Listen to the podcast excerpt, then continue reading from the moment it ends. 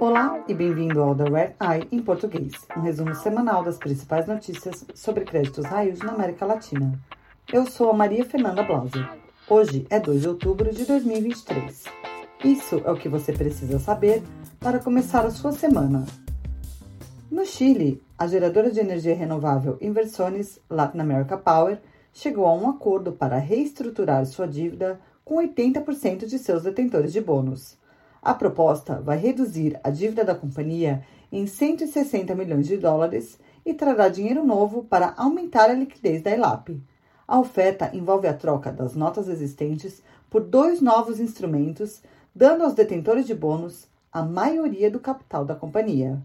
Para conseguir implementar a reestruturação, a empresa espera fazer um pedido nas cortes dos Estados Unidos ou do Chile.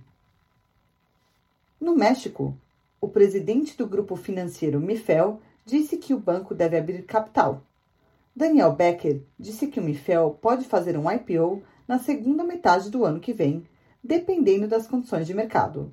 A empresa começará conversas com potenciais investidores em 2024 para avaliar o interesse deles no IPO. Se o banco conseguir concluir a transação, vai usar o dinheiro da oferta para comprar outros negócios complementares. O grupo tem 100 agências no México e vai abrir mais 50 nos próximos dois anos. A agência de ratings Moody's diz que a estatal mexicana Pemex deve precisar de ainda mais ajuda financeira. A empresa vai precisar de mais 4 bilhões de dólares em liquidez no ano que vem, além dos 8,2 bilhões de dólares que o governo mexicano vai injetar na companhia. A administração quer que a Pemex corte capex e gastos com manutenção ano que vem em 32%, o que pode afetar a capacidade da empresa de produzir petróleo, de acordo com a Moody's.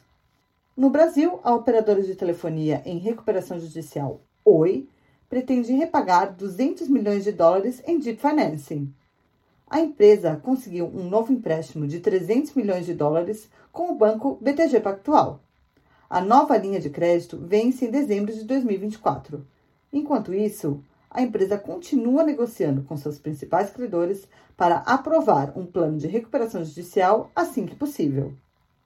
Também no Brasil, a estatal Petrobras está em busca de financiamento com bancos chineses. O diretor financeiro Sérgio Caetano Leite disse na semana passada que a empresa quer ter certeza que tem dinheiro suficiente para seus projetos de petróleo em águas profundas. Os bancos chineses representam mais de 25% dos empréstimos da Petrobras e a empresa quer abrir uma subsidiária na China o ano que vem. Obrigada por ouvir The Red Eye em português. Você pode se inscrever para ouvir The Red Eye em inglês, português e espanhol em todas as plataformas.